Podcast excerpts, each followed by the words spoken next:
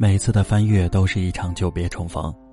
各位听友，大家好，这里是每晚与您不见不散的睡前伴读，我是主播李凯，欢迎您的收听。今天要分享给大家的文章是上海一家三口感染艾滋病，丈夫知道真相后连捅妻子十几刀，一起来听。之前网上有个话题很火，假如你发现自己感染艾滋病。你会怎么做？是隐瞒还是告诉家人？大部分网友选择告诉家人，陪伴家人度过剩下的日子。但也有部分网友的回答令人毛骨悚然。他们说自己不会告诉家人，还会将艾滋病传染给别人，自己不好过，其他人也别想好过。看到这儿，我只觉得后背发凉。这样的人得有多冷血，内心得有多扭曲啊！更令人恐慌的是，现实中真的不乏这样的人。就比如二零一五年发生的新闻，当时一位母亲在感染艾滋病后，不仅向家人隐瞒了病情，甚至将艾滋传染给了家人，致使一家三口全部感染，就连一岁的儿子也未能幸免。二零一五年九月，上海的天气依然炎热，当天。闵行区某宾馆房间内传出一股恶臭味儿，臭味最浓的地方是房间正中央的双人床。接警后，警方来到现场，将床板撬开，看到里面的情景，在场的人无不深吸一口凉气。床板下面放着一具被食盐浸透的女尸，由于连日来的高温，尸体已经开始腐烂。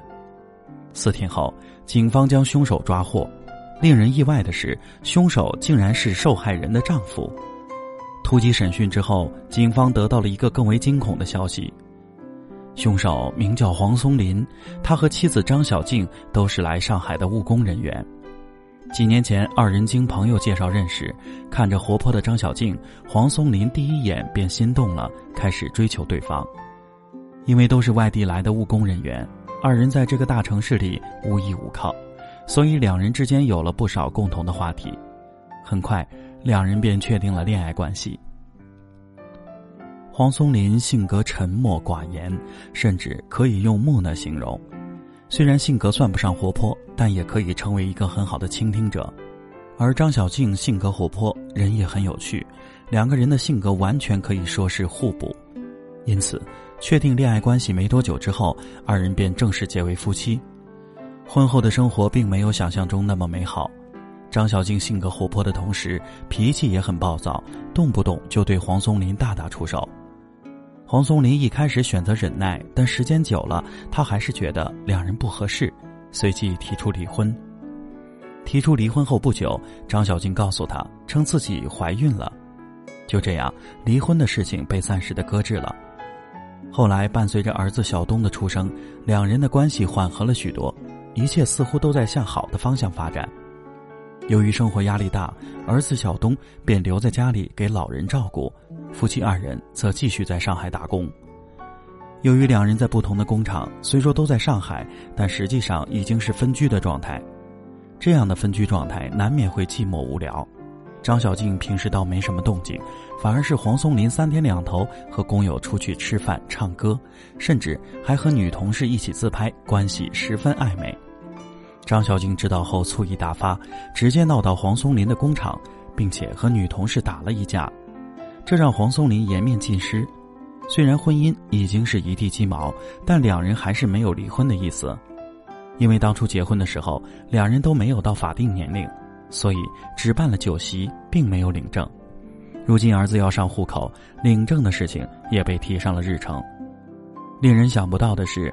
这次领证居然揭开了一个令人恐慌的内幕。领证前夕，黄松林发现妻子和别人的聊天记录，妻子不仅和对方关系暧昧，甚至还问出了这样的问题：“你有艾滋病还结婚？”因为只是别人的一句话，黄松林不好质问妻子太多，但他留了个心眼，领证前一定要和妻子做婚检。但领证时，张小静并没有同意婚检，并说自己相信黄松林。黄松林本身就不善言辞，无奈之下只能不做婚检，便领了证。时间一晃来到了二零一五年九月，正值壮年的黄松林发现自己的身体出现了异样，不仅经常发烧，还腹泻、呕吐，便来到了医院检查。医生初步怀疑他是艾滋病感染，并给他做了初筛。初筛后，医生建议他去疾控中心复诊。疾控中心里，黄松林被确诊为艾滋病，因为自己已经确诊，并且自己并没有在外面做什么有违伦理的事情，再加上之前的聊天记录，所以他开始怀疑妻子张小静。回到家后，他开始询问妻子，谁知妻子的反应出奇的慌乱，这更加印证了自己的猜测。于是他强行带着张小静去做了检查。检查结果显示，张小静也感染了艾滋，且感染时间比黄松林还要久。更令人痛心的是，他们的儿子小东因为母乳喂养也感染了艾滋。没多久，两人在宾馆内因为艾滋病的事情发生了激烈的争吵。黄松林的愤怒逐渐的占据上风，开始失去理智。愤怒之下，他拿起桌上的水果刀捅向张小静，张小静当场死亡。那一晚，黄松林呆呆的坐在床前的地上。天亮后，他买来食盐给尸体做了个简单的防腐后，便将尸体潜藏了起来。后来，在审讯时，黄松林一直重复着两句话：“你自己有艾滋病，为什么还要来害我和孩子？我儿子才一岁，他以后可怎么办？他才一岁啊！”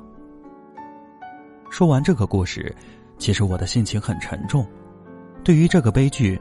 我能够做到的就是提醒大家，平时一定要洁身自好，注意防护。很多人总觉得艾滋病离自己很远，但事实上它离我们很近，尤其是碰到那些恶意传播的人，真的是防不胜防。艾滋病作为典型的性病，发病率正在逐年的增高，有时候我们可能一个不小心就会跌入感染的深渊。这里并没有歧视艾滋病患者的意思。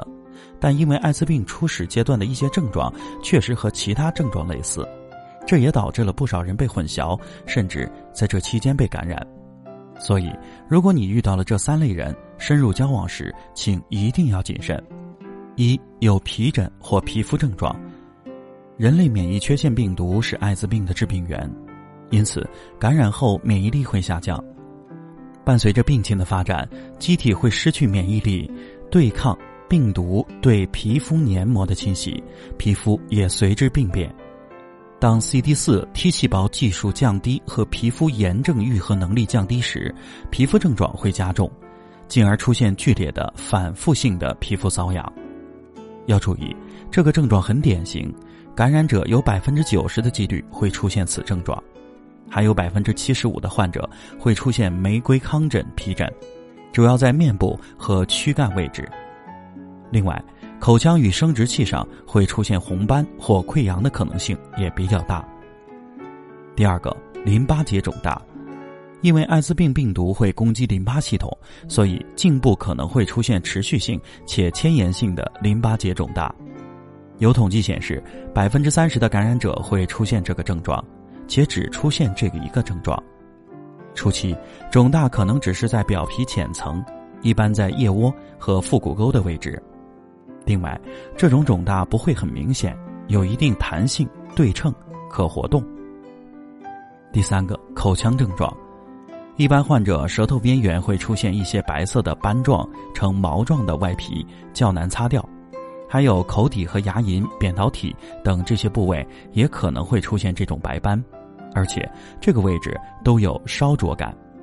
最后，口腔念珠菌感染也是一个典型的症状。感染者的舌头和颊黏膜、咽喉等部位都可能会出现一些白色的膜状物。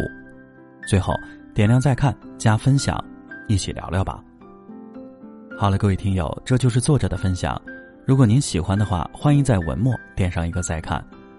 这里是每晚与大家不见不散的睡前伴读，我是主播李凯，非常感谢大家的收听，祝您晚安，再见。